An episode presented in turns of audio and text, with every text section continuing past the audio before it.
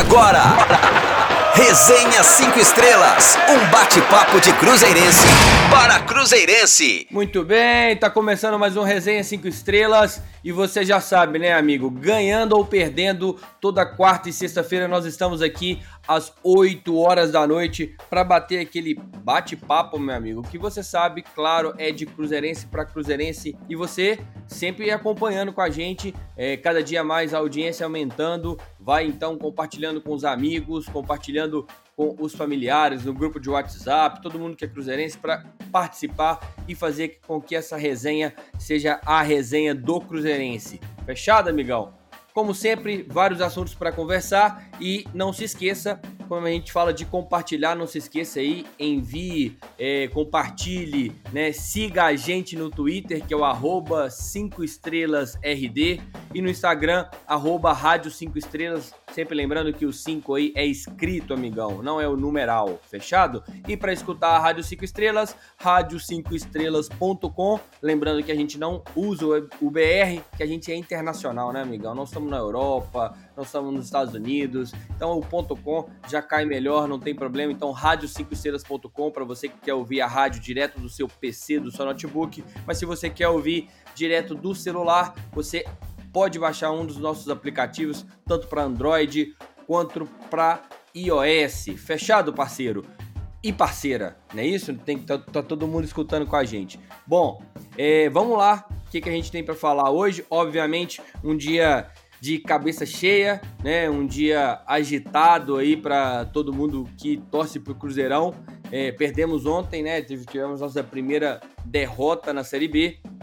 E como sempre a gente havia é, conversado aqui no resenha de quarta-feira, tinha que tomar cuidado com a lei do ex e ela não falhou mais uma vez, estava presente, pois tomamos um gol de Anselmo Ramon. Quem se lembra dele? Se você não se lembra, ele se apresentou ontem. Anselmo Ramon fez o gol da Chape, perdemos de 1 a 0. E também vamos passar aqui um pouquinho sobre a live do Presida que rolou ontem. O presidente sempre fazendo sua live na sexta-feira. Muita coisa, mais uma vez na live. E inclusive eu e o Gleison Laje estivemos lá presente no finalzinho da live para brincar ali um pouco com, com o presidente, né? Fazer umas é, umas perguntas descontraídas para que é, a gente pudesse entrar ali no clima da narração. Então é isso. Para hoje, para a gente poder começar esse bate-papo, como sempre, cadeira cativa, Guilherme Lana. Tudo bem, meu amigo? Fala, Lucas. E aí, tudo bem? Já tá melhor um pouquinho, né? Aconteceu a derrota, cara, mas assim, minha confiança está inabalada ainda, sabe? Acho que a gente tem muita coisa para poder melhorar, mas eu tenho confiança nesse time ainda. Eu acho que nem é tudo é bom quando a gente ganha de muito e nem é tudo é ruim quando a gente perde, sabe? Então vamos resenhar muita coisa aí e falar sobre o Cruzeiro. É isso aí, amigão. Isso aí. Confiança sempre inabalada, positividade sempre, porque aqui é Cruzeiro. E do outro lado, mais uma vez, João Henrique Castro, meu amigo Joãozinho. Bom, fera, como é que você tá? Fala, Lucas, tudo bom? Olá, cumprimento todo mundo que está nos escutando também. Abraço, Gui. Acho que né, todo mundo ficou de cabeça cheia um pouco é, em relação ao resultado de ontem. Eu até fiquei brincando comigo mesmo, assim, antes de entrar aqui no ar, que tinha brincado no último programa, na minha última participação de, de título invicto, né? Mas também dizendo que o quanto difícil era isso acontecer. Né, que a gente podia pensar alto, tinha que ter expectativas altas. É, eu não gosto muito desse papo de que não tem que brigar pelo título, que o que importa é o acesso. Acho que o Cruzeiro tem que pensar forte na competição, mas aí fomos surpreendidos com a primeira derrota em casa, contra um adversário que tem tudo para ser aí, né, tem mostrado esse início de competição. E já se apresentava aí com formação de elenco, etc, como um concorrente direto, né, nessa disputa. Então, é um momento que pede atenção, mas pede confiança também, concordo com o Gui, acho que as coisas estão é, caminhando, os reforços estão chegando, e é com trabalho que o Cruzeiro vai sair dessa. Então, a gente vai repercutir isso hoje, vai falar sobre isso hoje, sobre a derrota, tentar botar e dourar a pílula, tentar dar essa derrota o tamanho que ela realmente tem, mas muito trabalho pela frente aí para o Cruzeiro retornar à Série A o mais rápido possível, claro, que é no ano que vem, e principalmente, né, não é só o mais rápido possível, é uma obrigação para esse ano.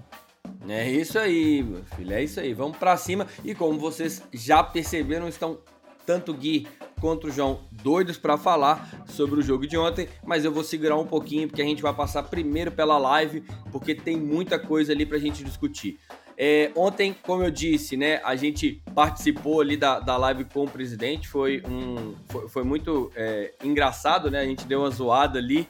É, mas era um dia muito sério, né, de muitas coisas né, que o presidente trouxe, inclusive é, coisas importantes ali em relação a pagamento de dívida, mais uma vez, né, isso está é, sempre aí é, constante na vida do Cruzeiro nos últimos meses. Então o presidente afirmou ontem que pagou 7 mil dólares referente ao mecanismo de solidariedade do, do atleta Gonzalo Latorre, valor que não estava constando, desculpa, constando nem nos documentos do clube. Ele também disse que o clube realizou um acordo com o Zória da Ucrânia para parcelar em 10 vezes o valor aproximado de 1 milhão de euros do restante da dívida do William.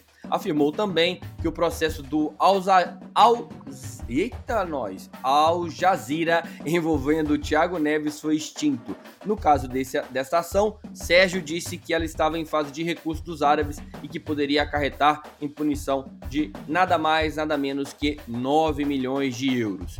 Bom, é, o, o, o Sérgio trouxe aí uma questão importante, né? Que é dessa facilidade agora que o Cruzeiro pode começar a ter da negociação das dívidas com os clubes e também é, atletas, né? Entre elas, mais uma dívida, né? A, dívida com o Alada, né? Na live, um torcedor perguntou em que pé que estava esse pagamento, né? Que nos tirou os seis pontos aí iniciais do rebaixamento. E o Sérgio tratou de tranquilizar a torcida, dizendo que o clube está no prazo, né, para esse pagamento, né, e que já, é um, já há um pré-entendimento entre as partes, né. Apresentou também, o Cruzeiro ali apresentou também alguns detalhes, né, é, da, da campanha é, de ação de marketing da camisa, né, e também né, dessa camisa nova que ontem o Cruzeiro ali fez é, um uma, uma, grande apresentação. Na verdade, às 7 horas da manhã já tinha muitas mensagens aí no celular de todo mundo, nos grupos, com camisa, com fumaça, com vídeo. Tinha muita coisa. Ontem o lançamento dessa camisa foi muito legal. Né? Eu, particularmente, achei a camisa bonita.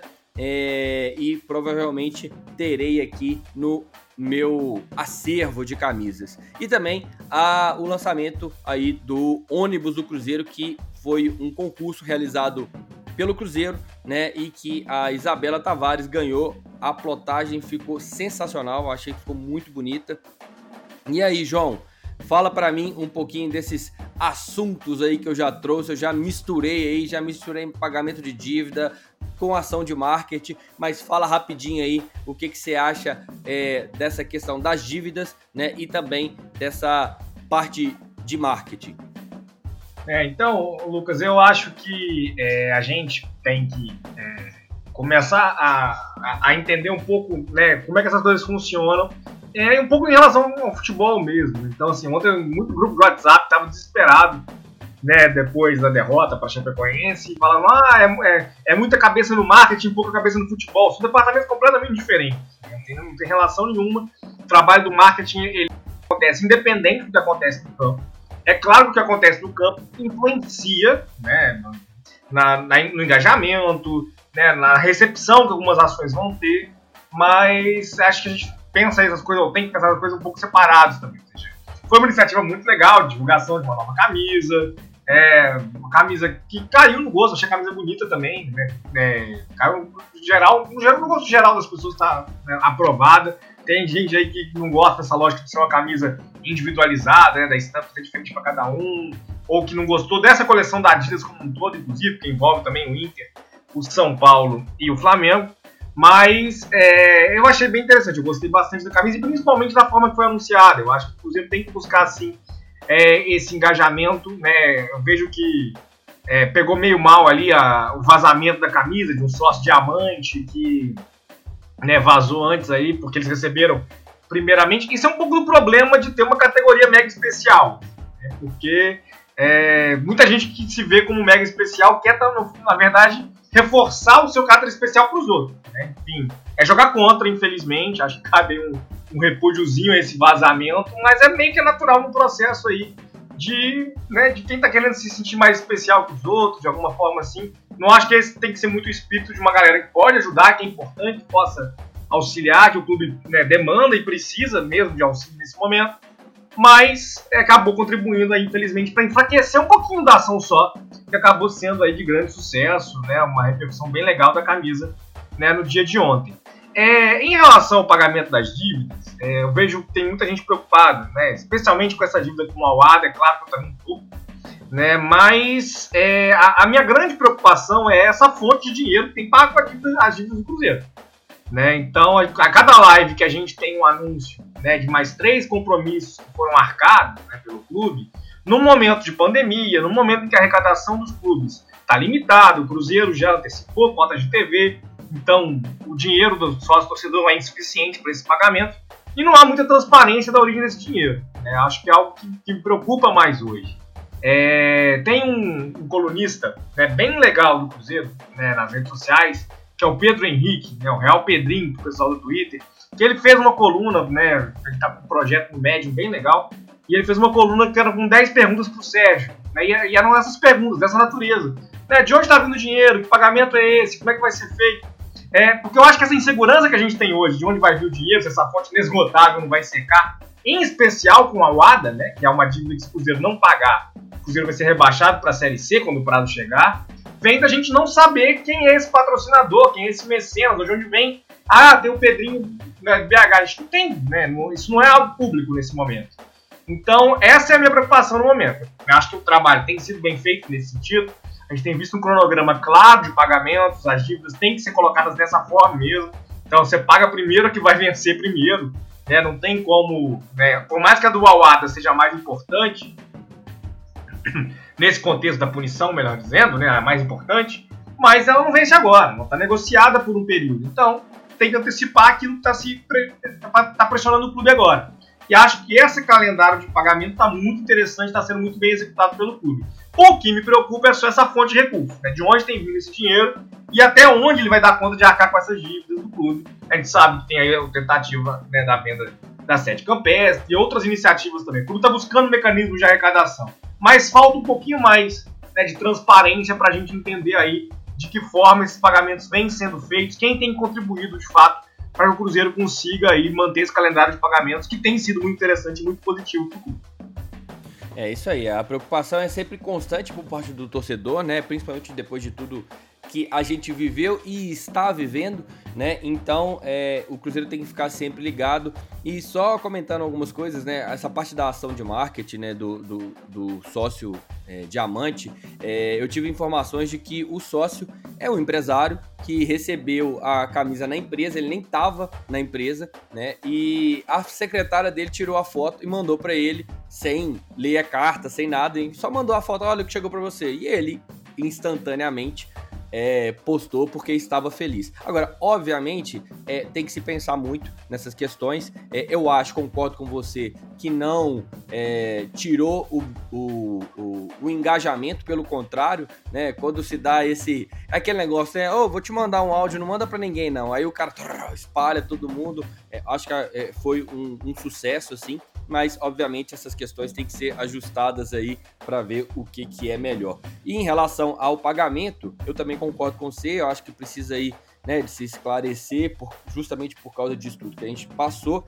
é, mas é importante também lembrar é, salientar é, é que o Cruzeiro tem apresentado a cada dia é, novos patrocinadores e que pro, Provavelmente não. Pode ser que eles estão participando disso, mas é justamente isso que você está falando, que precisa de ser esclarecido. Ó, fulano tá pagando isso, tá entrando para fazer isso, porque a gente realmente é, hoje está com os dois pés atrás e é interessante, é, principalmente que o presidente está sempre em contato com o torcedor toda quinta-feira. É importante que isso seja claro, né? Fique claro para o torcedor. E, e inclusive, é, falando de patrocinador, né, ontem foi anunciado mais um né, o Rio, a Rio Branco Combustíveis, que a gente até é, anunciou ela na, na transmissão é, de forma até ostensiva lá, é, realmente entrou já como um patrocinador, mas a gente não sabe aí, é, pelo menos eu não, não, não entendi particularmente como é que vai ser essa parceria, né, é, valores, tudo mais.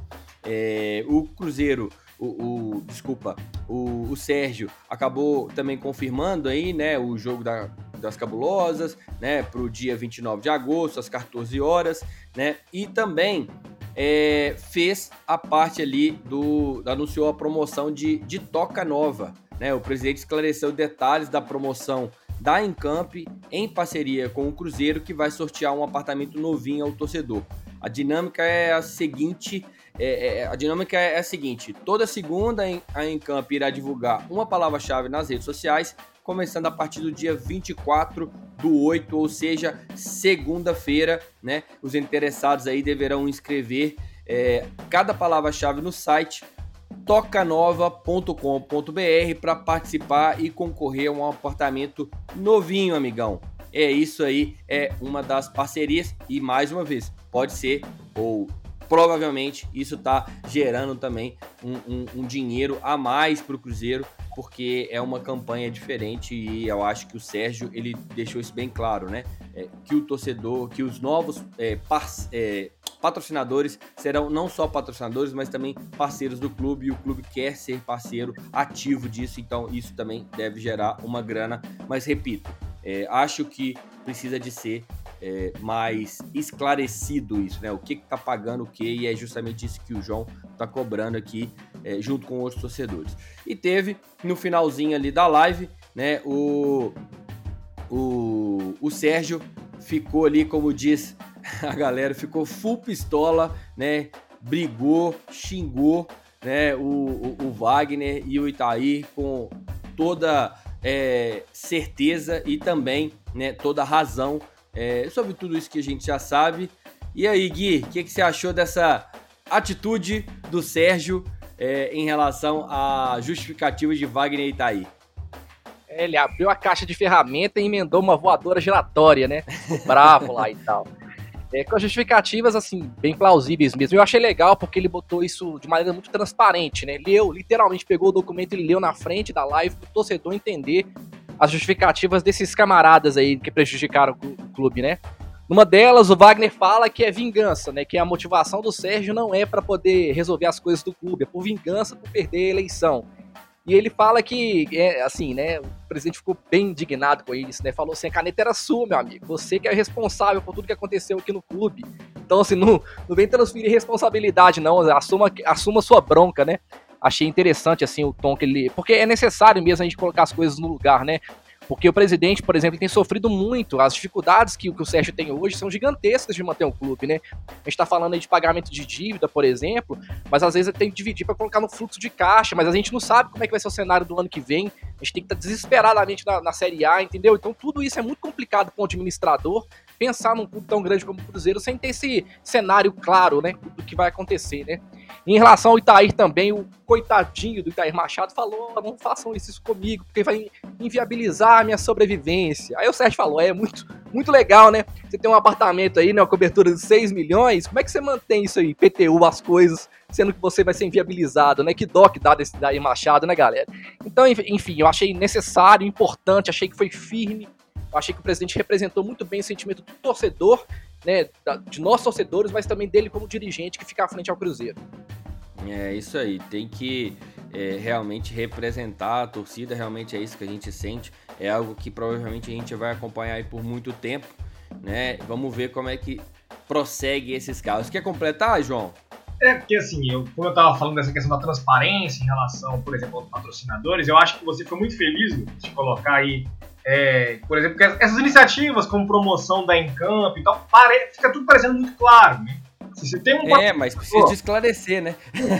se tem um patrocinador que está disposto né, a oferecer um apartamento, né, é, é, sinal de que há um engajamento importante. Eu acho, eu acho que o Cruzeiro, ele tem que, tem que há muito tempo eu cobro isso, Cruzeiro, né? É, ele tem que entender que ele é uma instituição é, que domina o estado de Minas Gerais, né? Que é um dos estados mais ricos né, da nossa federação e com capacidade de se engajar numa série de outras coisas. Então, se você vai a Lisboa, né, sempre tem um mistério para as pessoas. Por que o Benfica é o clube com o maior número de sócios do mundo? Né? Você tem desconto na farmácia do seu Zé em Lisboa porque você é sócio do Benfica. Então, a capacidade que o Benfica tem de se integrar à sociedade lisboeta é o que faz com que todo benfiquista de Lisboa né, vai para além nessas vai, vai para Portugal, vai para Angola, inclusive, algumas iniciativas mas faz com que essas pessoas vão se associando em busca de vantagem. Eu vejo muitas vezes o discurso, né, de ah, né, o torcedor tem que doar, o torcedor tem que né, fazer um sacrifício. E claro, né, é, é, extremamente importante que isso também aconteça. Mas o clube tem que pensar o torcedor como consumidor também, ou como alguém que ele faz uma contrapartida. Então, né, ações como essa aproximam o clube de empresas que querem ter consumidor.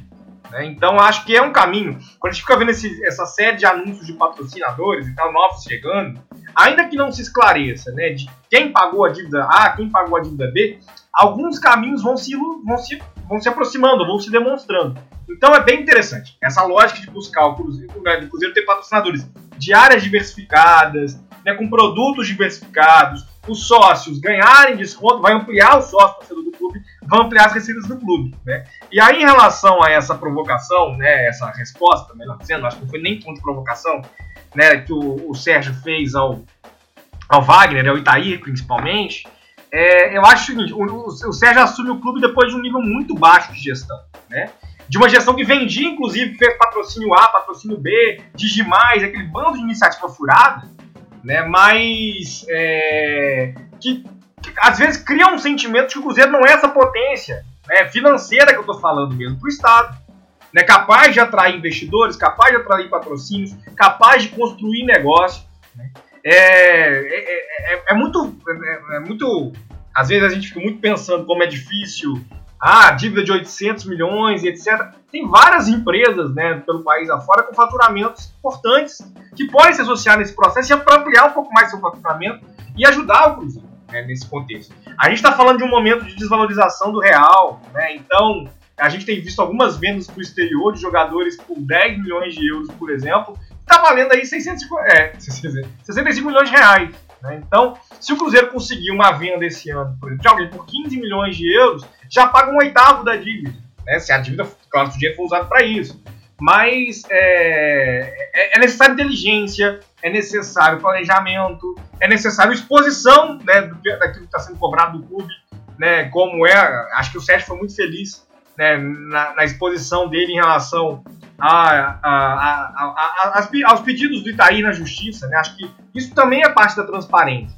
Em relação ao que está sendo feito hoje, acho também que a gente pode ser um pouco mais transparente, cobrar mais um pouco de transparência. É que algumas perguntas sejam mais, é, nas lives, por exemplo, sejam mais diretas em relação aos planejamentos de agora, né? Porque esse processo de resolver o que foi deixado pela antiga gestão, ele continua, ele, vai, ele é importante, mas a gente também se preocupa com o futuro do clube. Mas, de, certo modo, acho que é importante enfatizar isso. Muito crítico a, essa falta de transparência que a gente tem nesse momento em relação a quem está pagando essas dívidas todas, mas ao mesmo tempo acho que cabe esse elogio aqui de que sim, a gente vem, vindo novos patrocinadores se associando ao clube e um trabalho importante de valorização de uma marca do tamanho do Cruzeiro, né? Que é obviamente seria capaz de conseguir isso bem conseguindo. É, isso aí. E, e, isso que você traz, João, é, é, é, muito importante e me veio à cabeça aqui e eu gostaria de, de compartilhar. É, a torcida do Cruzeiro ela é maior do que muitos países da Europa. Muitos. Né? Se vocês pesquisarem, você que é historiador e eu que sou geógrafo, sabemos disso é, é, claramente. E mais, é, o Cruzeiro, quando a gente fala que o Cruzeiro é gigante, é porque é gigante mesmo. Né? A gente tem potencial e, e, é claro, em muitas situações, que a gente é, é disparado aí um dos maiores clubes do país. Né? A gente tá, no, na minha opinião, entre o top 5 fácil. Entre o top 5 fácil. Então, é, coisas que acontecem no Cruzeiro geralmente não acontecem em outros clubes, né? É, poucos clubes conseguiriam mudar é, com a força da sua torcida, é, uma diretoria, é, como foi quando aconteceu no rebaixamento desse ano. Né? É, poucos clubes conseguiriam arrecadar tanta grana com a torcida como a gente está conseguindo arrecadar. Então, esse clube é muito grande, a força da torcida é muito grande e o que está sendo feito é, é bom, mas é, tem potencial para ser muito melhor. Eu acredito muito nisso também. Por exemplo, esse sócio diamante, né? isso é uma mina de ouro, cara é uma mina de ouro, mas tem que saber ser trabalhado. É, o, o, o, cara que tem um ticket de mil reais por mês para se associar a um clube, e, ele, ele, ele tá disposto e ele quer produtos muito diferentes.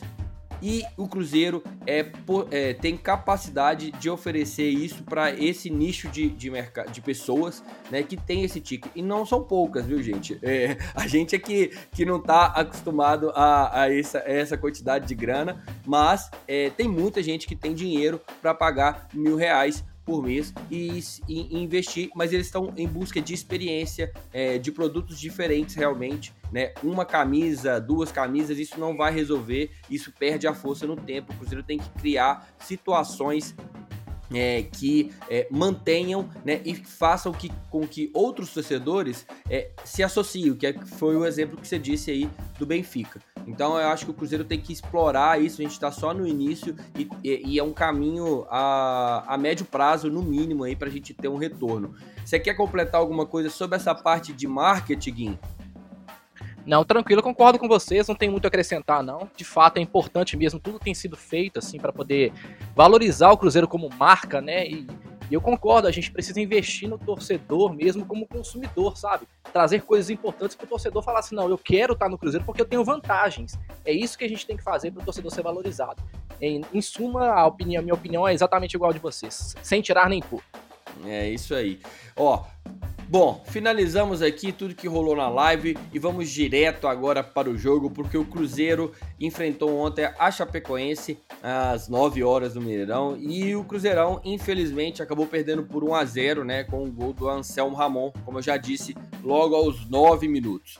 É, foi um chute de fora da área, né, que desviou no Kaká e acabou aí na infelicidade cobrindo o Fábio. É aquela questão da lei do ex, não pode vacilar, né? Se se tiver ex em campo, amigão, com certeza ele vai estar tá mais dedicado e a lei do ex vai se efetivar, tem muita chance. Então, com esse resultado, né, o Cabuloso estacionou ali na 11ª posição, né, com três vitórias e uma derrota e fica a quatro pontos do G4. Já a Chape, com a vitória, chegou à quarta posição com sete pontos e um jogo a menos. Se a gente tivesse ganhado, a gente teria ido a sexto lugar, mas a gente ficou ali estacionado na décima primeira posição. Ontem o Cruzeiro entrou em campo com Fábio, Cáceres, Léo, Kaká, Giovanni, depois o Brei, Adriano, depois o Henrique, Cabral, Regis e depois o Robertson. Estênio, depois o Wellington e o Maurício, que foi substituído posteriormente pelo Arthur Kaique, que fez sua estreia, e Marcelo Moreno como o atacante principal. Já a Chape, né, entrou uh, com o time ali com o João Ricardo, Matheus, Joilson, Luiz, Luiz Otávio e Alan Ruschel, o William, Roney, Lucas Tocantins, Ailon, Paulinho Mocelin e Anselmo Ramon e teve, teve ali as substituições né, que, que, que rolaram durante o jogo. Sobre estatística, só para a gente passar um pouquinho aqui, só para o torcedor entender é, como é que essa do, derrota é, doeu um pouco mais para a gente ontem. O Cruzeiro teve 68% de posse de bola, né? 15, é, contra 32, obviamente, da Chape, 15 finalizações contra 10 é, da Chape, né? A Chape finalizou mais a gol e aí já mostra aí uns detalhes, né? Chutou três vezes o Cruzeiro, uma só. O Cruzeiro finalizou, finalizou 10 vezes para fora, né? E, e teve aí 12 escanteios contra dois da Chape. É, a gente poderia trazer outras informações, estatísticas aqui para para ilustrar um pouquinho, mas isso que eu tô falando aqui já já diz muito do que foi o jogo, né? E aí eu queria saber, Gui, o que, que, você achou dessa primeira e dura derrota dentro de casa ontem para a Chape? É, foi uma derrota, óbvio, é uma derrota, né? Primeira dentro de casa ainda, isso é, é chato, deixa a gente de cabeça quente. É, mas eu acho que assim, eu tento não valorizar demais quando o time ganha, e às vezes também não apresenta um bom futebol, mas eu também não quero derrubar tudo que foi feito só por conta de uma derrota, né? É, eu achei, assim, falando do jogo no geral, eu achei o primeiro tempo muito ruim. É, me lembrou até uns tempos atrás, parece que é uma coisa que ficou enraizada no clube, essa coisa do Cruzeiro tocar sem muita verticalização, tocando pro lado, esperando, sabe, esperando, sei lá, sei lá, esperando alguma coisa para acontecer no jogo para conseguir criar uma jogada, e isso me incomodou muito no primeiro tempo. Mas no segundo tempo eu acho que a gente melhorou, as entradas foram, foram né, mexeu bem o Anderson, o Henrique, ele deu uma consistência no meio, o Wellington ali pela direita. Assim, no cenário geral, acho que o segundo tempo foi melhor, o Cruzeiro acelerou mais o jogo. Então, assim, é uma derrota dura, claro que é. Assim, é, é chato demais perder dentro de casa, sendo que a gente podia estar mais para frente aí.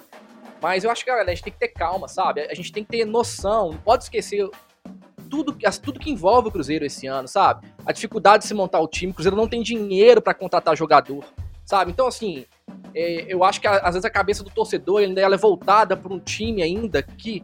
Uma ilusão do time que não, que ela não vai ter esse ano. Não adianta, cara. A gente tem que entender onde a gente está, até pra gente poder exigir o máximo que a gente pode desse time, sabe? Então, assim, eu tô muito sereno, eu tô confiante ainda, eu acho que a, as derrotas elas trazem coisas importantes, por exemplo. Eu achei que aquele segundo tempo, a forma de encarar o jogo, foi uma coisa interessante. Então, assim, é, é um resultado ruim, mas eu acho que a derrota também traz, traz benefícios, né? Obviamente. É, com certeza. Tem que sempre analisar né, a derrota por todos os lados. Nós vamos discutir aqui é, sobre essa derrota de ontem, que o, porque o Cruzeiro, a, além dessa escalação, veio com algumas novidades nela. Né? O Adriano entrou jogando como o, o volante ali no primeiro, é, no lugar do Jadson, que estava poupado. O Giovanni retornou na lateral esquerda, né? o Bray foi para o banco, né? e houve uma inversão constante aí, tanto do Maurício quanto do Estênio, cada hora um para um lado. João, que que, é, qual que é a sua opinião em relação ao jogo de ontem? Você está aí mais ou menos é, pensando como o Gui, não, você tem outra coisa? E é, em mente? E como que você achou, é, viu o Cruzeiro postado dentro de campo, principalmente com essa, é, essa escalação, até porque eu destaquei ontem na, na, na transmissão que o Cruzeiro ontem teve dois jogadores que vinham jogando, né, Jadson e Jean, é, fora do banco e estrearam literalmente no Campeonato Brasileiro dois, três jogadores: Adriano, é, é, Arthur Caíque e Henrique. Fala para mim o que, que você acha aí é, desse jogo. É, assim, eu concordo muito com o Gui, né, da gente poder entender que o jogo não, o Cruzeiro não jogou bem, né? O Cruzeiro ainda tem tido posse de bola, teve pouca criatividade, pouco, é, a capacidade de construção de jogadas foi muito limitada, né? O Cruzeiro tem insistido muito na bola aérea, no cruzamento para a área, né? E ontem o Luiz Otávio da Chapecoense tirou tudo, né? Então assim, é, ficou o Cruzeiro tá um time previsível, né? E acho que isso não é do jogo de ontem. Né? Se a gente pegar desse retorno do futebol né, no Brasil, né? a partir do início do trabalho do Anderson Moreira, mas né, a gente do que era também o time da Alisson Batista no primeiro semestre, não era muito diferente disso.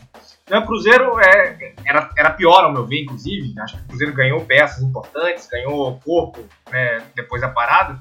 Mas é, o Cruzeiro é muito dependente dessas bolas. Né? Então tem muito gol de zagueiro rolando, jogada de bola parada, gol de pênalti. Mas a criação do time está muito ruim. Né? Ou seja, a capacidade do Cruzeiro de criar situações de, perigo para o gol adversário não apareceu ontem mas não vem aparecendo no campeonato. Né? Não vem aparecendo também nos jogos que o Cruzeiro venceu. O Cruzeiro está muito dependente dessa jogada de bola parada, né? Da, da, da, imposição física dos zagueiros sobre os adversários, o que não foi possível ontem, como eu já falei, por causa da atuação, né? Acho que o jogo. Para mim foi o melhor em campo ontem o Luiz Otávio na Chapecoense. E é, quando a gente vai percebendo isso, algumas, alguns, alguns dos desafios que tendem a aparecer se esse problema persistir é, começam a incomodar. Né? Então, quando o Cruzeiro não conseguiu, por exemplo, fazer mais do que um gol na Caldense, precisando fazer mais de um gol na Caldense, ele não conseguiu fazer porque falta essa criatividade. Né? É, na próxima semana tem um confronto contra o CRB pela Copa do Brasil, são necessários dois gols para levar para os pênaltis. E vai ter que ter criatividade, vai ter que ter alguma ideia. Pode se impor fisicamente, como foi contra o Figueirense, né, como foi contra o Guarani, como foi né, contra o Botafogo de Ribeirão Preto, os zagueiros se destacarem na área. Isso pode acontecer e saírem dois, três gols. Né, mas o Cruzeiro tem tido muita dificuldade de vencer os jogos, né, de criar chances de gol, né, de levar perigo ao gol adversário e tem conseguido vitórias na imposição física. Acho que a exceção disso é o jogo contra o Figueirense, né, onde não é imposição física, é talento. Né, o Maurício resolveu né, no talento dele após uma jogada de imposição física, né, aquela jogada ali aquele gol que muita gente vai lembrar como símbolo da campanha do Cruzeiro, tenho certeza disso já. Né, aquela disputa, aquela jogada de raça ali na área, a bola né, sendo o último alvo das canelas ali, né? E o Maurício sendo diferente, né, o Maurício é, emendando para o gol da vitória. Ontem, né, o Maurício não conseguiu ter esse destaque, o Stênio também não conseguiu. É, eu, eu acho que tá faltando alguma coisa ali ao Stênio. Eu tenho gostado mais da, da entrada do Wellington no segundo tempo. É, acho que o Wellington tem uma jogada é um pouco mais diferente. Eu estava preparando o texto para o resenha de ontem, e aí eu fui fazer um texto sobre o Maurício, e aí eu estava revendo o gol do Maurício contra o Vasco, né, no ano passado. E aquele gol, né, ele nasceu de uma jogada do David, né, uma jogada do David em que ele se, ele se atrapalhou com a zaga adversária, a bola voltou, explodiu na canela dele e sobrou para o Maurício livre. É um tipo de jogada que o Elton está conta de fazer, eu não vejo o Stênio fazendo ainda. Né? Ou seja, estou criticando o Stênio, acho que o Stênio talvez não esteja pronto, é muito jovem, é, mas está faltando o Stênio criar jogadas, né? conseguir essa criação. E acho que o Wellington, na imposição física, como o David fez naquele lance, e aí talvez o Wellington seja menos técnico que o Stênio, né? O David certamente é menos técnico que o Stênio, mas essa imposição física pode acabar ajudando uma bola a sobrar. Né? Essa imposição física no ataque em especial. Né? Acho que essa tem sido aí a grande dor de cabeça. O Arthur Kaique chega para contribuir um pouco né, para isso. O Cruzeiro vai buscando ali. Acho que o Anderson entendeu que o problema é esse, inclusive. Eu não estou falando diferente dele, não. A questão são as peças que ele tem para resolver isso. Talvez hoje a grande lacuna do elenco, algo que o Anderson ainda tem trabalho para resolver. É, o trabalho do, do, do Anderson é, não é fácil, né? Eu quero da, daqui a pouquinho trazer uh, um, um bate-papo em relação ao, ao Anderson, é, para ver o que, que vocês é, têm de opinião em relação a isso. Mas você tá querendo completar, Gui? É, não, só para complementar isso que o João tá falando em relação à parte ofensiva, é engraçado, porque o Cruzeiro, assim, ele tem chegado muito ali naquele último terço do campo e tem faltado também um pouco de qualidade de acabamento. Falando sobre o Enderson, eu até assisti a entrevista coletiva dele ontem, eu tenho uma eu consegui enxergar o jogo que ele viu. Só que tem um, tem um ponto que ele comentou que eu discordei, que ele falou assim, é, talvez se a gente tivesse um pouquinho mais de sorte ali, a gente encontraria um pé de um atacante e tal. Eu acho que o Cruzeiro tá precisando treinar um pouco mais essas movimentações ofensivas pra gente conseguir concluir essas bolas que chegam, sabe? Eu acho que assim, por exemplo, é, quando você ataca, por exemplo, e, e quer criar uma jogada, né, mais, é, mais importante. Você não pode, de repente, cruzar uma bola rápida na área esperando que alguém vai, vai encontrar um pé de um atacante, sabe? Eu acho que tem que ter um treinamento de movimentação para o cara receber uma bola com mais qualidade, porque eu achei que foi um problema, tantas bolas que o Cruzeiro criou ali no segundo tempo, por exemplo, e não, a gente não conseguiu fazer o goleiro do, da Chapecoense trabalhar, entendeu? Então, assim, é eu acho que é um ponto de treinamento. Só discordo nessa questão em relação ao Enderson. Mas a visão que ele teve do jogo, assim, eu tive uma visão parecida com a dele. É, eu, eu, achei ontem o Cruzeiro é, muito desligado no primeiro tempo, falei isso na transmissão, né? É muito afoito, né? E essa combinação de, de falta de concentração com é, ficar afoito, né? Ficar acelerar demais o jogo, é, é, pode ser bombástica, né? Pode fazer com que o time realmente não renda. Além disso, o time estava muito espaçado, jogando dentro de casa, com um meio de campo muito aberto, né? Cabral muito à esquerda, é, o, o, Adriano, que começou, que é um jovem também, é, muito para a direita, o Regis ali alternando com o Moreno. Achei o primeiro tempo realmente muito é, aquém do que o Cruzeiro pode fazer, mas enfim. Eu também não achei é, o fim do mundo. Acho que o Cruzeiro, concordo com vocês, o Cruzeiro tá, tem que se é, ajustar né, nessa questão, mas eu queria falar especificamente é, do segundo tempo, porque o Cruzeiro, em posse de bola, né, é, é, amassou a Chape no campo de defesa, né, mas é, tanto o Gui quanto o João trouxeram, é, falaram a mesma coisa que eu acho que foi o principal problema do Cruzeiro ontem, que é, foi a criação de jogadas né, e esse último passe né, a caprichar nesse último passo. A gente estava conversando ontem na transmissão que é, um atacante, um meia, ele tem ali um índice de acerto. Então ele tem, a gente, o, o, clube tem que, o, o time tem que criar mais para que esse é, ele tenha mais chances, né, gastes, erre mais para poder acertar uma hora. É, o que, que, você acha que pode ser feito aí, Gui, nessa, nessa questão de é, último passe, né? De o é, que, que você enxerga em relação a isso e como que você viu esse segundo tempo do Cruzeiro? Pois é, eu acho que assim, pro esquema do Anderson funcionar, ele vai depender desses caras que quebram a linha, sabe? É, como, como é o próprio Wellington, né? Eu acho que então a gente nós estamos falando de Wellington, Stênio, Isso. Maurício, Regis... Eu acho, eu acho mais o Wellington mesmo, por característica. O Stênio, ele é um cara que é mais habilidoso, mas ele não tem essa jogada do um contra um. Eu acho que é uhum. importante ter essa jogada, principalmente porque o que vai acontecer? o jogo da Chapecoense vai servir de exemplo para as outras partidas, para os outros clubes que vão vir ao Mineirão. E o Cruzeiro não vai conseguir entrar na área do, do adversário tocando bola igual ele faz. Então ele precisa de ter jogadores que quebrem essa linha.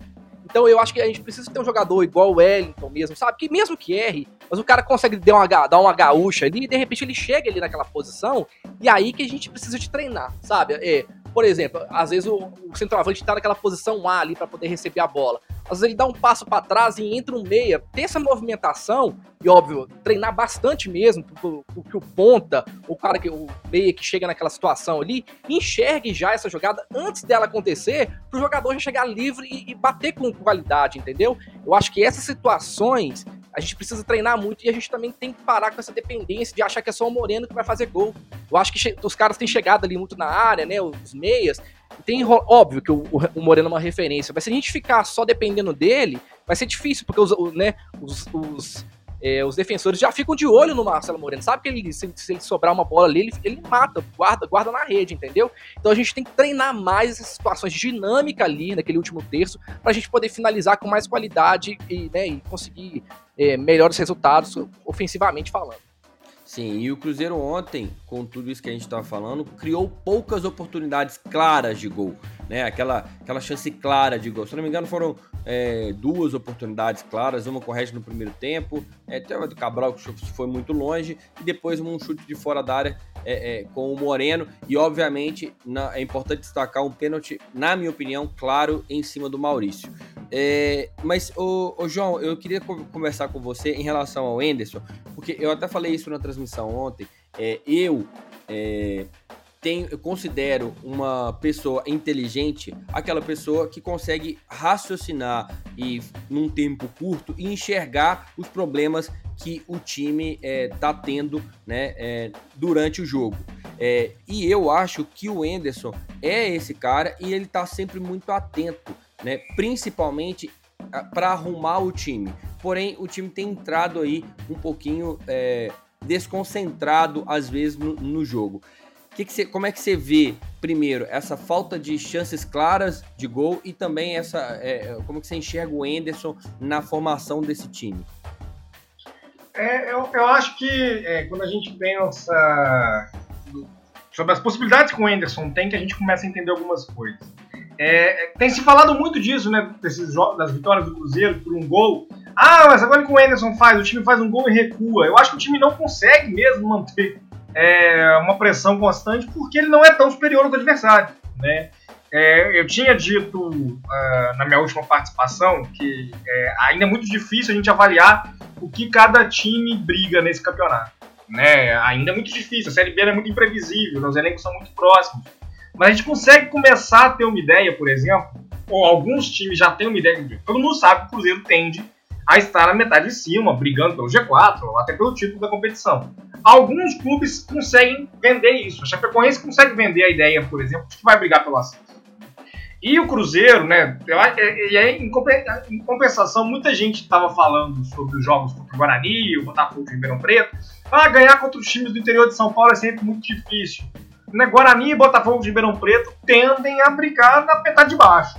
Talvez um deles surpreenda né? e consiga ali uma imposição maior ao longo do campeonato. Né? De fato, os clubes do interior de São Paulo conseguem fazer investimentos também, né? tem olheiros interessantes e tal, mas pelo que fizeram no primeiro semestre, pelo potencial de investimento em relação a, mesmo aos clubes da Série B, não tendem a brigar pelo acesso. Figueirense está numa crise muito grande. Foi o primeiro confronto direto do Cruzeiro na Série B, o jogo de ontem. Né? E nesse sentido foi muito ruim perder.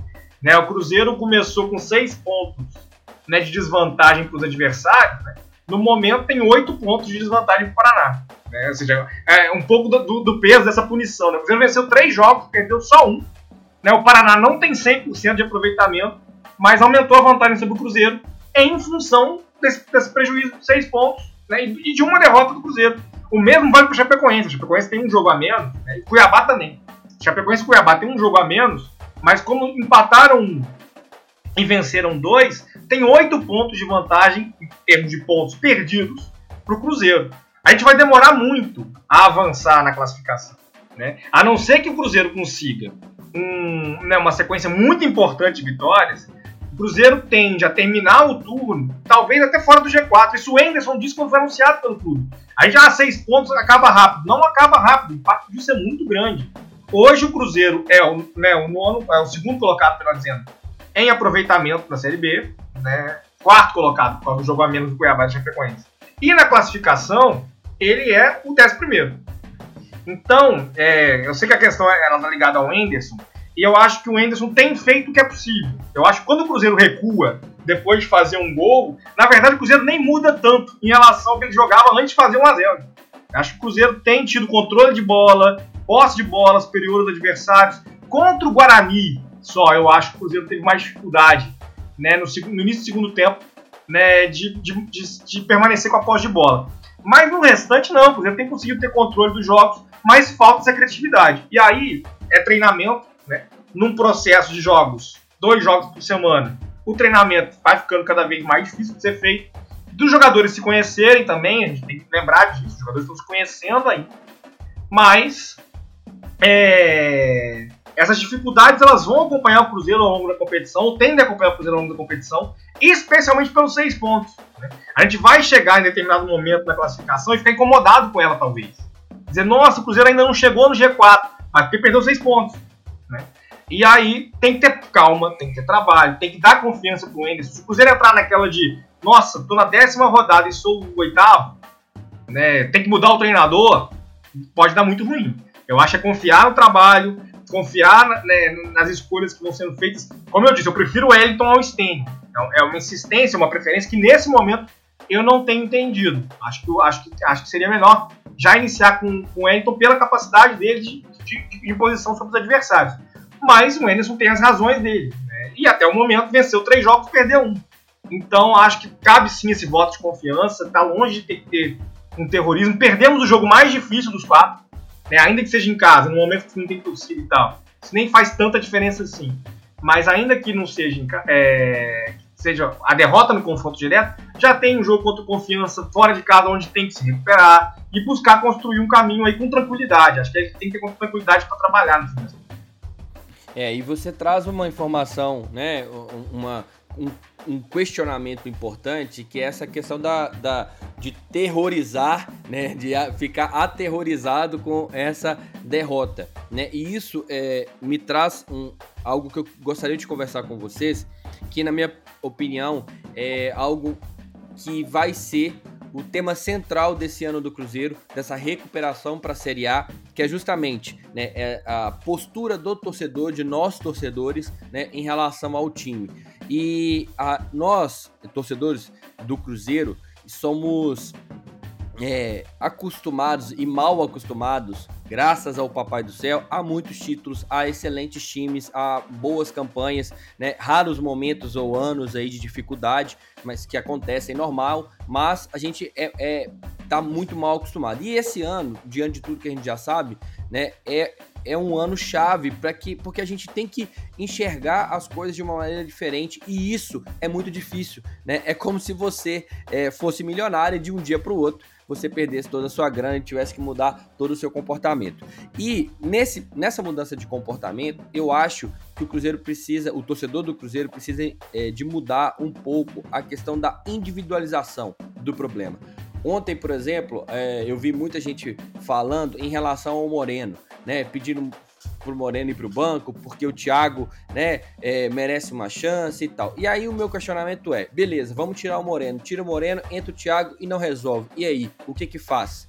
Né? A gente fez até uma pergunta no, no, no Twitter que é em relação é, a essa situação do Moreno, né, que completou 100 jogos, né, e é, a gente queria, perguntou se o, o, essa não estar numa fase artilheira do, do Moreno, né? É porque a bola não tem chegado ou porque ele tá mal é, tecnicamente? E até agora, né, 60% estão falando que é porque a bola não chegou. E aí eu vou ler alguns comentários aqui rapidamente, né? O Leonardo Marques fala: "Além de a bola não chegar, o cara sai da área toda hora. Não sei por que a orientação do técnico ou por opção dele mesmo. É, o Luiz Talhas fala assim: as bolas que chegam, ele não faz nada com elas, não consegue dominar, não faz um pivô. É, e o, um Novo Cruzeiro, o hashtag o Novo Cruzeiro diz: acho que um pouco dos dois, tá na hora do Thiago receber uma oportunidade. Mas enfim, eu queria ver com, eh, entender com vocês o que, que vocês é, acreditam dessa parte de individualização né, dos erros, né, tanto para o Enderson quanto para o Moreno, uma hora para o Stênio, né, e como que vocês acham que o torcedor ele tem que se comportar ou como vocês acham que isso vai se é, seguir durante o ano? Fala para mim, João. É, essa coisa do Moreno, né, não tô gostando também. Né, se a gente for pensar assim, ah, tá gostando. Uhum. É, gostar ninguém gosta, né, velho? É. ninguém tá feliz. Eu não gostei de tomar um gol do Anselmo Ramon ontem. Sim, sim, sim. Mas, né, e aí em relação específica da atuação do Moreno, acho que é, contra o Guarani, né, acho que foi a atuação dele foi bem interessante. Né, e é, é um pouco o que eu espero. Né, ele teve ali a participação, né, pro lance do Regis, bateu o pênalti bem, depois o Mauro sofreu um pênalti, enfim, teve um pouquinho mais de intensidade. Acho que pode estar ligado ao ritmo do jogo. A gente sabe a capacidade técnica do Moreno. Ontem ele quase fez um gol de bicicleta, né? Então, assim, é, ao mesmo tempo ele, capaz, ele, é capaz de criar uma jogada, de fazer diferença né, num lance. Teve um chute fora da área também, né? Fora da área, né? Acho que o Moreno... Passou longe, né? Mas. Teve dois, né? Um cruzado mesmo que ele bateu e o goleiro defendeu, e um, e um que foi um pouquinho mais longe na saída errada da Chape, né? Isso, isso, é, isso. A, gente, a, gente, lembrou aqui de três lances, né? E a gente começou falando que o Cruzeiro não criou nada. A gente é. tem três lances que passam pelo Moreno. Estamos né? questionando a atuação dele, muito ligada a, a não ter feito gols. Eu estou dizendo, não estou muito satisfeito, não, com as atuações dele, inclusive. Mas a gente começa, respirei, comecei a lembrar do jogo, eu lembrei de três, os três talvez os três momentos mais perigosos do Cruzeiro no jogo ontem passaram por ele. Né? É, ah, o, mas o Thiago teria feito um gol, não dá para saber isso, né? O Thiago teria feito um gol com certeza. Acho que talvez o Thiago pudesse ter entrado ontem né? Acho que podia ser uma opção ali do, do Anderson. Inclusive, se essa, nessa lógica de buscar a jogada aérea e tal, jogar com os dois, talvez. De ter sido sim. uma opção pro final do jogo. É uma opção, sim. Aí tem que mudar o esquema, né? Mas sim, é, não, é uma opção jogar ontem, com dois atacantes. Eu, até ontem, por exemplo, eu achei que ele poderia ter entrado no lugar do Robson. Não achei que o Robertson entrou mal, não. Mas ele, como, por exemplo, ele tem essa capacidade de jogar de meia também, o Thiago de repente ele poderia fazer essa função e além de ser um homem bom na bola aérea, né? Ficaria dois mais altos na área, de repente, para poder criar alguma oportunidade melhor, entendeu? É, Mas, enfim, não acho uma opção para o jogo, né? É. E como Oi? a opção que o Cruzeiro fez no jogo, a, a, essa pela bola aérea, a entrada do Thiago teria sido sim, interessante, né? Concordo. Perceber isso, que a entrada dele teria sido interessante. Mas, Mas ô, ô João, só, deixa eu só te interromper, só, só para você, só, só você me passar assim é, a, a, a, sua opinião em relação a essa parte da, da, do torcedor, da gente, às vezes ter essa característica de individualizar um problema que é muito maior. É, que é. não é só do Moreno, ou só do Stênio, ou só do Fábio, saca? Isso que eu queria que a gente trocasse uma ideia para poder é, é, construir isso junto com a torcida. Isso é resultadismo, no fim das contas, né, Lucas? Porque assim, a gente podia estar tá tendo essa discussão que a gente está tendo hoje se, se o Maurício tivesse acertado aquele chute, né? Uhum a, diferença do jogo do Cruzeiro, talvez o Cruzeiro tenha jogado melhor ontem do que contra o Figueirense. Né? Talvez tenha tido até mais controle do jogo, mas a gente estava analisando o resultado. Ah, não ganhou. Não ganhou por quê? Por causa de fulano, ciclano, de Beltrano. Eu não sou muito fã dessas análises que individualizam muita coisa, porque às vezes elas são simplistas. É isso. Né? Se eu não fiz gol, a culpa é do meu centroavante. Né? E aí eu tô lembrando do jogo e o meu centroavante criou as três melhores chances. Esteve perto de fazer o gol. Né? E às vezes vai sair. Então, eu não gosto muito. Eu acho que a gente acaba fazendo isso, é importante que a gente faça. Acho que tem situações, inclusive, onde a, o problema individual aparece muito. A lateral esquerda do Cruzeiro está evidente, está berrando. O Cruzeiro não tem opção para lateral esquerda. Giovanni não tá. É, e detalhe, né? O Cruzeiro não tem. O Cruzeiro tem tido uma dificuldade da lateral esquerda, sendo que você tem quatro laterais esquerdos. É, o Marcelo Hermes acabou fechando a rescisão hoje. Então, assim, o Marcelo Hermes confirmou a rescisão hoje, agora pouco. Né? Então a gente tem três laterais esquerdos, mas o Marcelo Hermes estava longe de parecer uma solução. Né? Longe de defender, a gente já discutiu isso em outros programas, né? Sobre o que era o Egídio no fim das contas. O Egídio é um dos melhores laterais esquerdos do país, por mais bizarro que seja. O Cruzeiro né, teve muita dor de cabeça com o Egídio, mas ele é um jogador muito superior ao que o Cruzeiro tem hoje. Né? Muito superior é forte, até porque acho que não tem tanto talento para ser muito superior assim. Mas superior ao que a gente tem né? Giovanni perdeu uma bola ontem na lateral esquerda, né, né, uma saída de bola, que, pelo amor de Deus, né, muita desatenção, é, não está ligado no jogo, eu não sei ainda identificar. E talvez o Giovanni possa superar isso, né, jogador de confiança, inclusive do Enderson. É, é, mas a gente não vai tendo hoje razões para confiar nas opções para lateral esquerdo. E aí a principal, é, já falei muito da busca por um ponta, por exemplo, podia estar tentando resolver isso, mas eu acho que não dá para esquerda lateral esquerda ainda não. Nesse sentido, Lucas, acho que às vezes cabe uma individualização. Mas essa luta, essa luta de buscar, através de um resultado, que às vezes nem reflete o que foi o jogo, né, e buscar culpados, e a partir disso exigir né, intervenções dramáticas. Tá dizendo, o Fábio toma um gol debaixo das pernas no final de semana, tem que trocar o goleiro. É, vai mandar o Fábio embora. É, o o Enderson faz a, a, substituição errada, vai trocar o técnico. É muito simplista isso, cara. É, a gente tá no. Pode falar, Gui. Não, e tem uma coisa também. Tem uma coisa que eu acho interessante. Às vezes o cara, por exemplo, ele tem um pensamento, já, tipo assim, já tem um conceito formado do cara, igual do Henrique, dando um exemplo. O cara tem um conceito já formado do Henrique, que o Henrique abandonou o clube, aquela coisa toda. Exatamente. O cara entra ontem, ele já tem a opinião ontem. formada, independentemente do que o Henrique vai fazer na partida, sabe? E jogou bem, entrou bem. Então, assim, eu acho que é muito passional, esse, igual você falou, é simplista e muito passional. Perdeu? Ah, porque o fulano de tal é, velho, fulano, assim, não é. O futebol é um encaixe, sabe? Às vezes, por exemplo, a gente fala até de 2003, você tinha um, o Recife ali que não jogou mais bola em lugar nenhum, mas é porque o time encaixou. Então, assim, eu acho que o Anderson ele tem que enxergar o time, igual você tá falando, assim, né? A gente, sem, sem individualizar muitas coisas, mas observar as fragilidades que a gente tem e criar alternativas para que isso não seja o um ponto fundamental no jogo, entendeu? É um trabalho dele e eu confio no trabalho dele para isso. Agora, de fato, eu concordo com você, Lucas, que o torcedor, assim, é um exercício, cara. É um trabalho. Eu, por exemplo, eu terminei o jogo ontem, igual eu falei com você. Eu não quis ouvir a opinião de ninguém, eu não quis ser, ah, conversar com um amigo meu atleticano, eu não quis saber de nada. Eu falei, vou botar minha cabeça no lugar aqui para poder entender o que, que aconteceu ontem. Pô, um jogo tão diferente em relação ao Figueirense e tal. Então, assim, a gente precisa de um pouco de serenidade. Mesmo que seja um dia após o dia que tá de cabeça quente. Eu sei que é difícil pro torcedor, mas, cara, futebol, ele é uma engrenagem, sabe? Não é uma, uma peça ou outra que vai destruir um, uma engrenagem. Eu acho que, às vezes, a engrenagem faz com que aquela peça que não tá jogando bem, ela cresça, entendeu? É, eu, eu, eu, concordo com, com, com, o que a gente está discutindo aqui, né? Com o que vocês estão falando. Eu acho que é, é, é, é a gente também aqui não está. É, é, passando pano, né? como né? disse. É, exatamente. Estavam falando ontem na transmissão. Vocês estão passando pano. É. Não, a gente não está passando. A gente não tem motivo para passar pano. Qual que é o motivo de eu passar? Vou passar pano para um time que está jogando a Série B diante de tudo? Não, não tem motivo nenhum para isso. Né? É, agora, é, eu, eu quero que a gente tente entender, porque eu também fiquei desculpem a palavra, puto da vida ontem, entendeu? Não queria ter perdido, mas é, é, a gente também tem que ser racional pra gente não entrar num buraco sem saída, né? Porque aí, cara, é, aí começa a fazer é, situações é, muito parecidas com o que foi com o que é, aconteceu com o Rogério Senna ano passado, né? Porque eu estava no Mineirão quando é, vários torcedores estavam ali gritando, falando: é o sétimo jogo sem vitória, é o sétimo jogo sem vitória. E aí, depois passou-se o tempo, tava todo mundo pedindo volta a Rogério. Então, é, é, é, é usar um pouco a racionalidade no meio desse tanto de emoção.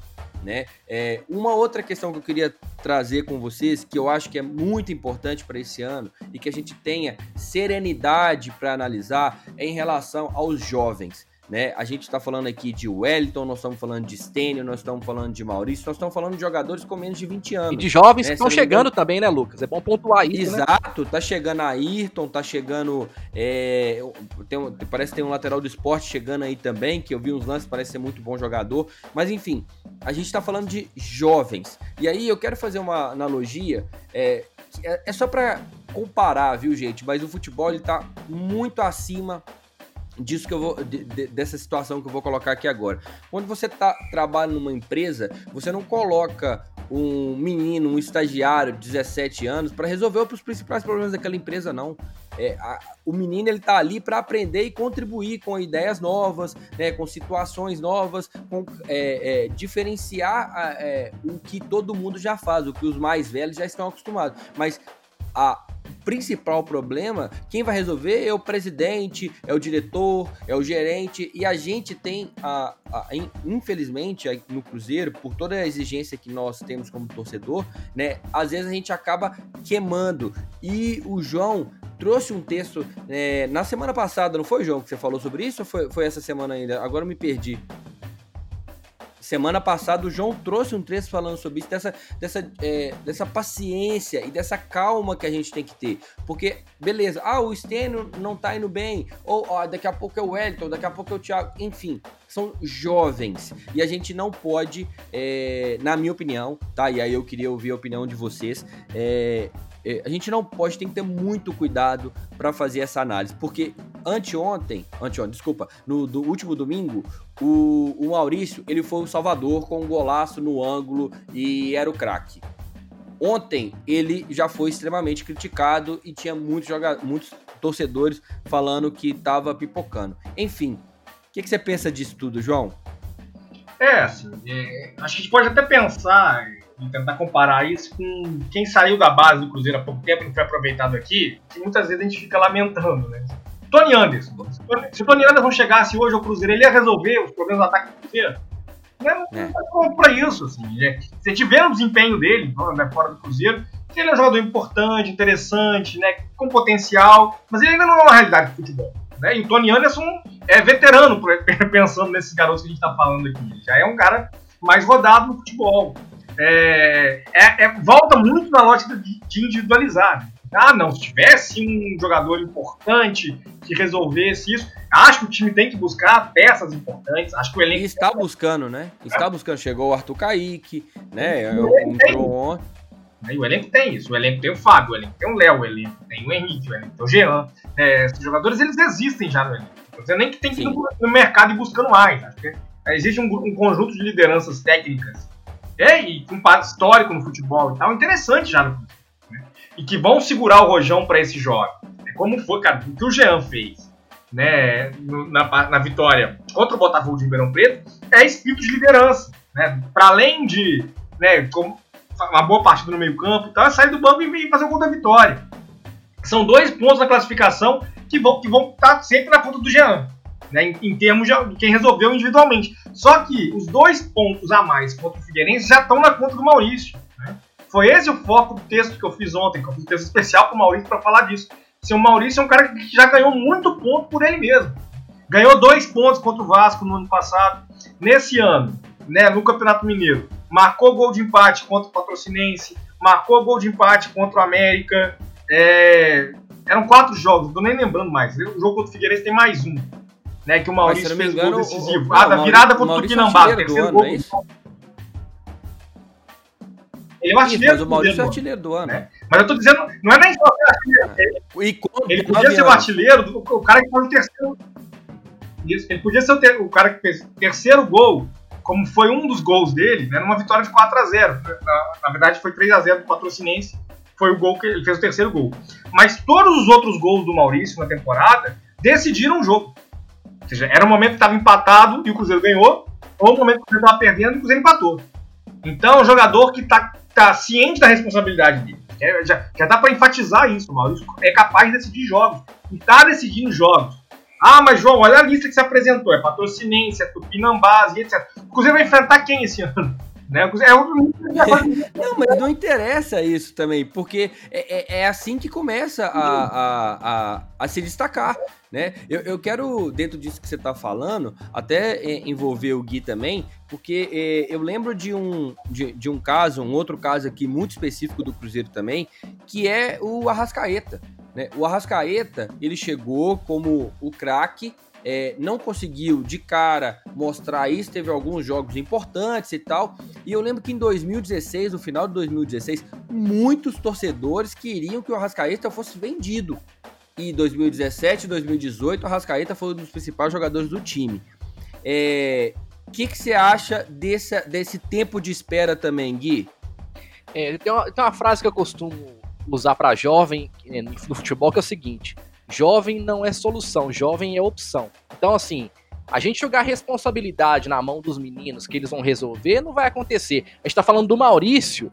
Maurício, ele, tem, ele, ele conseguiu já dar esse arte diferente de ser o cara que vai resolver, já resolveu alguns jogos, mas não é uma constância, não é natural isso, entendeu? Os, os mais velhos estão ali para dar suporte para esses jovens mesmo, para eles conseguirem chegar, entendeu? se desenvolver. E o Arrascaeta é um exemplo disso. O Arrascaeta mal abria a boca, gente. Eu não sabia nem, nem da onde ele era. As entrevistas Exatamente. do Arrascaeta. Eu nem entendi o que ele falava. Ele chegou assustado com a situação. Por quê? Cria-se aquela cultura. O cara veio substituir o Everton Ribeiro. Olha, olha, olha, olha o que foi feito na época. Ah, uhum. o craque uruguaio que veio substituir o Everton Ribeiro. Oh, me ajuda aí. Sabe, um menino de 19 anos que joga no futebol completamente diferente. Enfim, cara, não dá para poder, sabe, criar essa, essa responsabilidade em cima dos jovens. Não dá. É raro. A gente tá falando de, né, igual você, o seu ídolo, é o Ronaldo Fenômeno. Gente, quantas vezes a gente acha um fenômeno é na raro, vida? É raro, é Ronaldo, é Neymar. É, talvez. Você vai achar isso uma vez na é, vida. Talvez só o Santos mesmo, que tem uma escola maior de criar grandes craques, assim, tenha isso, mas né, o resto do mundo, cara, não, é só, não, é só, não vai encontrar isso, entendeu? Então a gente tem que pegar jogadores, por exemplo, é, igual esses jogadores que tem uma boa rodagem, igual tá acontecendo, né? Esse menino que chegou agora da Inter de Limeira. Que tem uma boa rodagem no Campeonato Paulista, que já é experimentado.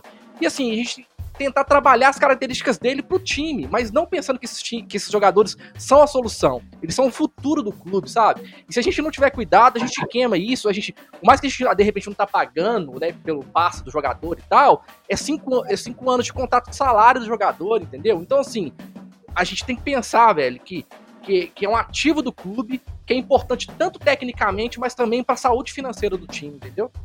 É isso aí. E eu até eh, vou pegar um gancho nisso que você na sua frase, que foi em relação aos craques, né? E que talvez o Santos, né, é um dos times é, é, que mais tem é, capacidade, vamos dizer assim, para revelar. O Cruzeiro ele revela muito. O Cruzeiro ele revela muito, mas eu acho que o Cruzeiro é, é, precisa de melhorar justamente na transição né, do profissional, ó, desculpa, da base, né, do último ano da base pro profissional. E eu não tô falando só de parte técnica, eu tô falando principalmente de mentalidade. É, hoje eu vejo o, o Santos e o Fluminense com uma capacidade incrível de lançar jogadores novos sem sentir pressão. Você vê o menino da base do Fluminense entrando no jogo, você nunca viu o menino na vida. Ele aparece, joga a bola, toma Parece que tava jogando um ano já, né? É, eu, é, é, é, algo assim que, que isso é muito diferente dos outros times do é Brasil. Cultura. Não só do é Cruzeiro, cultura, é a cultura. E aí entra o torcedor, né, não, João? Aí assim, Fluminense, Fluminense... Também, também, né? É. Entra o torcedor, mas entra também essa, a, a, a, preparação da categoria de base ali pro profissional. E esse exemplo do Fluminense é muito bom, porque assim, o Richarlison, né, deve ter começado no América, depois o Pedro, né, que são jogadores que chegaram à seleção brasileira, por exemplo, eles não ganharam nada no Fluminense. Né, eles tiveram passagem. O Gerson, o Gerson que tá no Flamengo agora é Fluminense porque, também. Porque o problema ali era o time, no fim das contas. Né, quando a gente lembra do Caeta no né? Cruzeiro, né, 2015, 2016, o time era horrível. Então, assim, eu acho que o Arrascaeta é o melhor jogador do Cruzeiro em 2015. Eu acho isso, o Arrascaeta já era o melhor jogador, já era o melhor jogador. Como ele. Só que era um potencial, Sim, né? Um potencial, né? Pra, pra, pra é. chegar. É porque a gente dependia muito dele, né? Assim, a gente dependia do Arrascaeta para resolver tudo. E não, não era assim que funcionava, né? Não, e como ele não resolvia todo o jogo, quando a gente perdia, o Arrascaeta não aconteceu hoje. Tá acontecendo o mesmo com o Maurício. Né? Eu acho que sim, falta um pouquinho mais de intensidade ao Maurício. A gente pode discutir a colocação do Maurício. Sim. Né? O Maurício pode render mais? Pode. Lógico, ele tem extremo potencial. Isso é isso. ótimo, isso não é um problema. Isso é ótimo. A gente tá falando que a gente vê talento. exatamente. exatamente. Isso é ótimo. Tem que, tem que valorizar o potencial que ele é, tem, né? É criar problema onde não tem, né, gente? Essa é a grande verdade, né? Mas. E, e ele, e, e, ele vai decidir jogos. Né? Esse ano aí são 10 pontos aí numa pontinha rápida com o gol dele. Isso é muita coisa. Depois a gente chega no final de campeonato e vai analisar a, a, a campanha de um campeão e vai fazer isso, né? Eu lembro de ano passado ter visto muito isso com os gols do, Gabigol lá no Flamengo, não sei o quê. Quando foram marcados e tal. E aí, pô, ele decidiu 20 e poucos pontos, o Maurício tem 10. Né? Ah, Mineiro e Série B. Mas esses são os desafios do Cruzeiro nesse ano. Ele, o Maurício tem potencial para decidir jogo de Série A, como decidiu contra o Vasco ano passado. É bom, é bom lembrar disso, inclusive. Então, é uma peça importante né, e que é, tem, tem, muita confiança. Acho que o Maurício tem tudo para ser um dos principais destaques e já é artilheiro, o principal assistente do clube na temporada. E, e só para completar isso que você tá falando, ah, é série, é série, B e é Mineiro. Mas aqui, o Maurício, com certeza, ele só tá titular esse ano porque esses são os campeonatos que nós estamos disputando. Porque se fosse Série A, o, o time do Cruzeiro não seria esse, provavelmente né? Se a gente não tivesse passando por esse momento todo, a gente teria outros jogadores mais Ele seria a promessa, né, Lucas? Seria ele... a promessa, ele ia entrar ali faltando 15 minutos, né? Ou seja, ele tá mostrando uma capacidade né, de ser titular do time e decidir jogos. E aí um jogo, um jogo que ele fica, que ele joga mal, a gente vai lá e mexe com a parte principal do jogador novo, que é o emocional. Então, assim, mais uma vez, a gente não tá, eu particularmente, não tô aqui passando pano. No dia que, é, é, igual o João tá falando, tá, olha, precisa de melhorar isso, precisa de melhorar aquilo, o Gui também precisa de melhorar. A gente sabe de tudo que tem que melhorar, assim, de tudo não, a gente imagina, né? A gente vê as coisas e, e enxerga as coisas como elas precisam ser melhoradas. Porém, é, a gente não precisa para melhorar, a gente não precisa de matar um jogador, é, matar assim, tirar ele do time, né? É, é, tirar um técnico do time, fazer uma mudança drástica. É, não é isso, Não, é isso, né? Assim, o Maurício no ano passado foi titular em dois jogos no Brasileiro. Ele jogou nove jogos. O que fez um gol só, que foi esse gol contra o Vasco. Né? E nesse jogo ele não foi titular. Não, não existe uma realidade paralela em que o Maurício fosse assume a camisa e o Thiago Neves vai pro banco, por exemplo. Né? Mas, mas, é, mas se isso tivesse acontecido, mas se o Maurício tivesse jogado mais de duas vezes como titular no passado, pela diferença que o Cruzeiro ficou para não, pra não cair, né, se o Maurício fosse titular contra o Havaí, por exemplo, o Thiago acabou perdendo o pênalti e tal, talvez o Cruzeiro tivesse ganho aquele jogo. E aquele jogo mudava. mudava Sim. Né? O Maurício, no ano passado, a gente olhava para ele com um elenco que tinha muita gente experiente, capaz de decidir, que tinha decidido jogos do Cruzeiro. Né? Tinha um histórico de decidir jogos, então você, você, não, você não, não tira esse cara do time tão fácil assim. A gente olhava para ele dizendo: olha, o Maurício pode ganhar alguma chance, o Maurício tem que ter minutos. E começou ali a querer regular, mas ainda estava aparecendo. Em 2020, esses, esses, nomes todos foram embora, não se viam mais o Cruzeiro, desgastaram, inclusive, né, com a torcida. E o Maurício passa a ser a solução imediata. Né? Isso é muito cedo. Quando a gente falava ah, ah, o Santos com o Neymar, o Santos com o Robinho, né? Ah, é o Santos com o Neilton. Né? O Neilton, o Neilton subiu e o Santos morreu. É.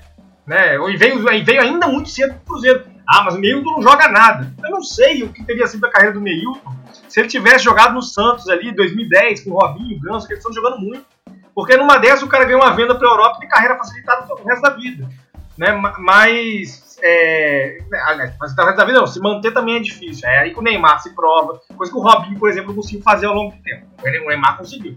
Mas, é, o, que é, o que é importante entender é que esse desempenho individual de cada atleta que sobe da base é muito impactado pela realidade coletiva. Né? E o time é limitado. Né? O que o Maurício tem conseguido fazer vai passar também pelo que o time é capaz de entregar. Ah, mas ele tem que decidir, ele tem que resolver, ele tem que ser o craque, alguém tem que ser o craque, alguém tem que ter esse papel. Ele já está tendo. Né? Em alguma medida, pelos números, o artilheiro e principal assistente do clube é quem faz isso. Ele já está fazendo. Né? Falta intensidade, como a gente está falando, falta regular um pouco mais, tem partidas que estão mais sumido. Como era com a Rascaeta né, quando chegou ao clube, e o Arrascaeta passou por isso porque não estava pronto, mas também porque o time era ruim, o time era mais limitado. Né? Quando a gente lembra, quando o Cruzeiro contratou o Arrascaeta, eu gostei muito, eu, eu, eu olhava para os jogos do, do Defensa, né, contra o Cruzeiro na Libertadores né, de 2014, e eu ficava assim, gente, o cara que joga bola é o Arrascaeta. Tinha aquela onda do, do, do G2 e não sei o que, que não foi para lugar nenhum. E o cara, gente, o G2 só fez os gols. Olha o que o Arrascaeta faz nas jogadas dos gols do G2 de 2014. Ele era novinho ali. Né? Era muito evidente que o Arrascaeta era um jogador diferente ali no defesa. Né? Então eu fiquei muito. Só que é, uma coisa é jogar no defesa, outra coisa é jogar no Cruzeiro. Mas em 2015, 2016, o Arrascaeta tem esses momentos também.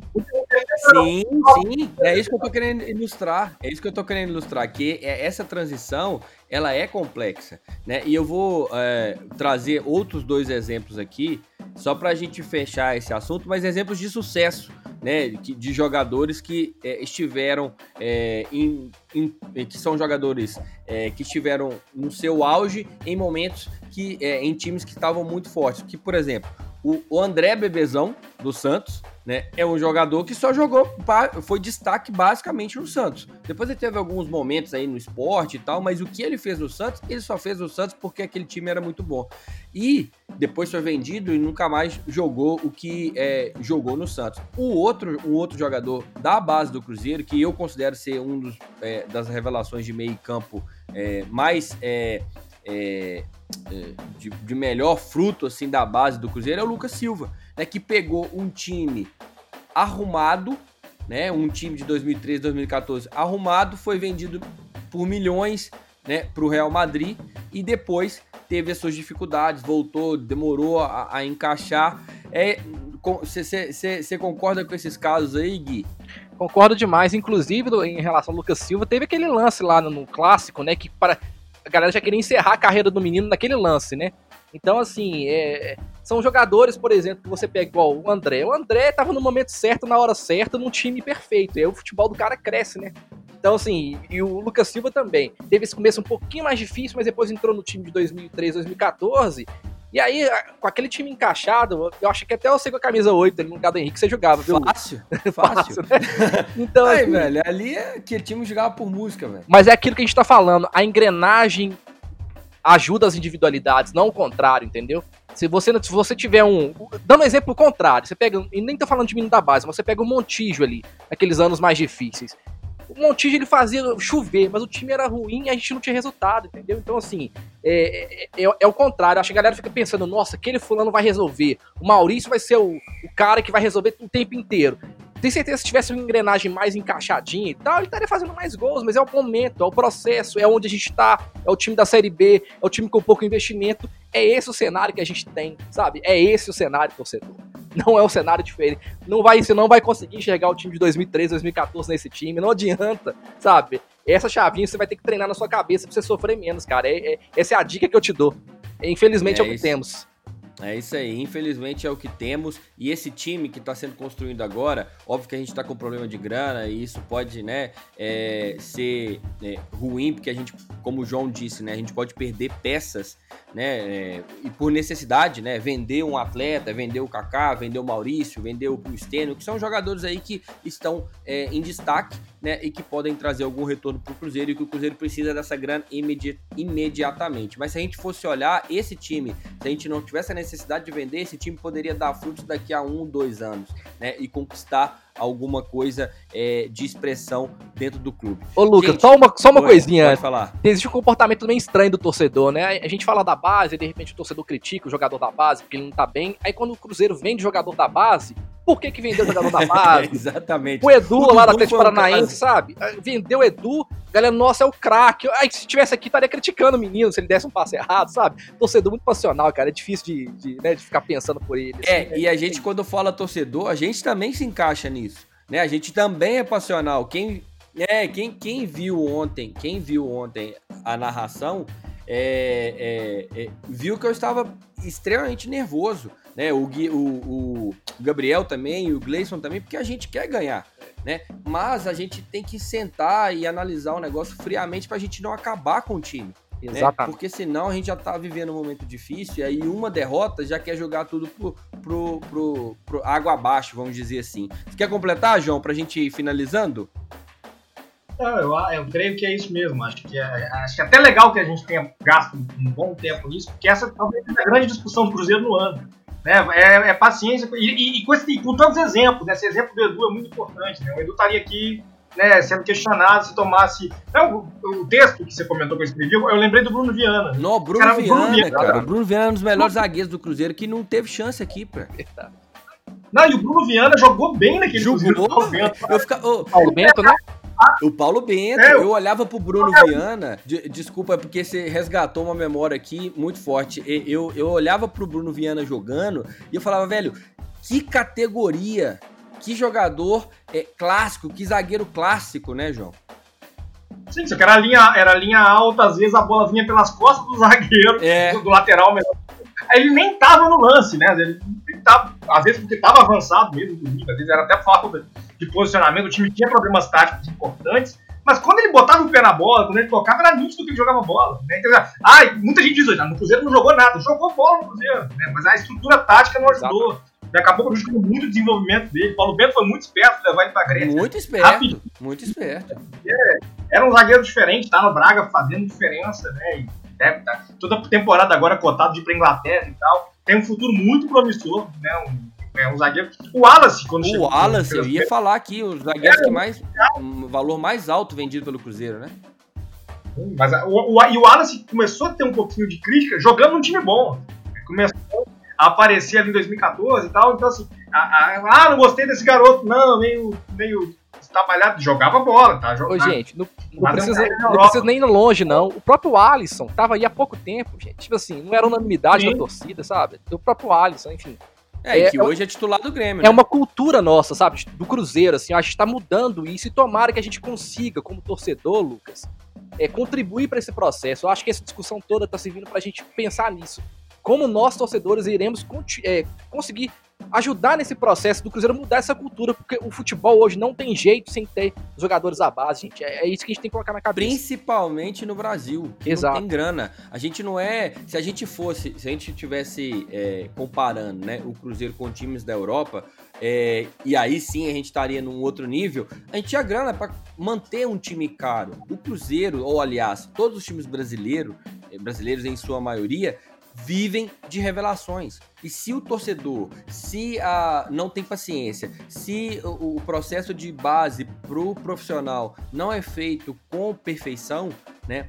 Isso é, se perde e o, fica, é, o, o clube fica oscilando o tempo todo, né? Então, é, eu trouxe essa discussão aqui pra gente, né? Porque eu acho que essa derrota de ontem é, foi uma derrota que serve de alerta, sim, que tem seus erros, sim, mas eu acho que faz parte de uma, um alerta, principalmente na cabeça do torcedor.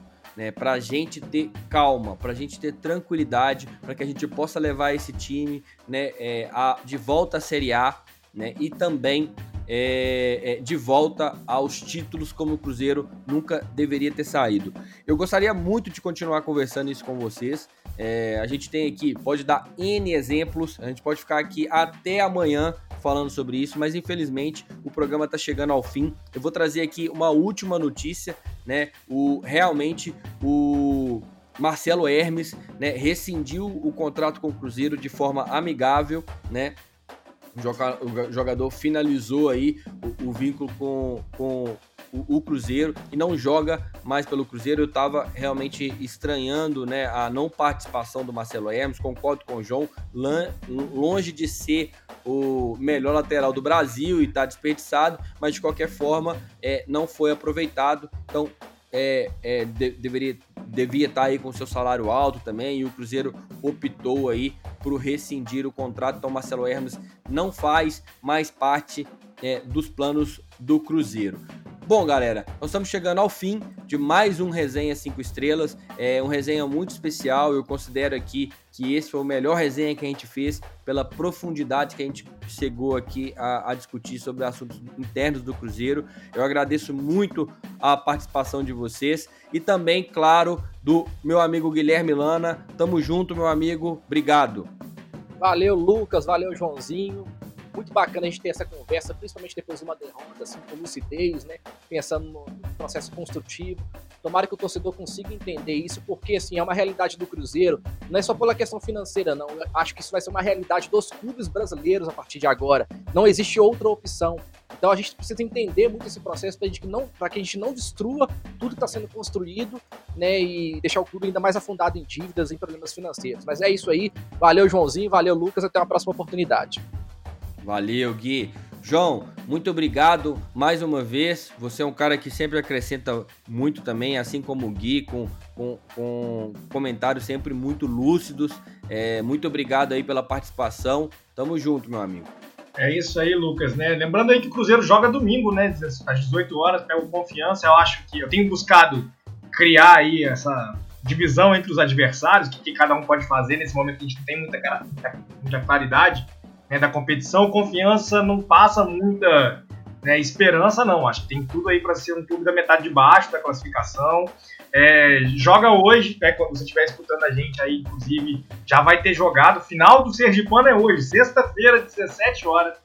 Né, é, na, tá sendo ponto corrido, na verdade. Olha isso, hein? Ponto positivo pra gente. Confiança faz a última rodada aí contra o Itabaiana, né? Então, ó, a partir das 20 horas aí, quando o programa vai ao ar, já vai ter acontecido o jogo, né? Eu não sei ainda, procurei antes do, do programa para dar essa informação mais completa se o Confiança ia jogar como titular ou não.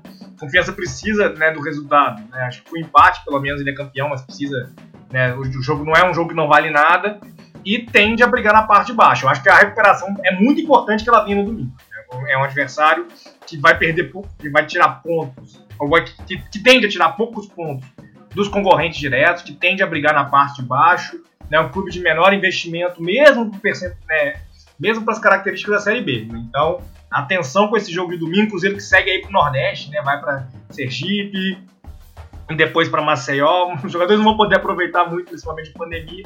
Bom que todo mundo fica concentrado para poder fazer aí essas, essas, partidas que são importantes para o Cruzeiro.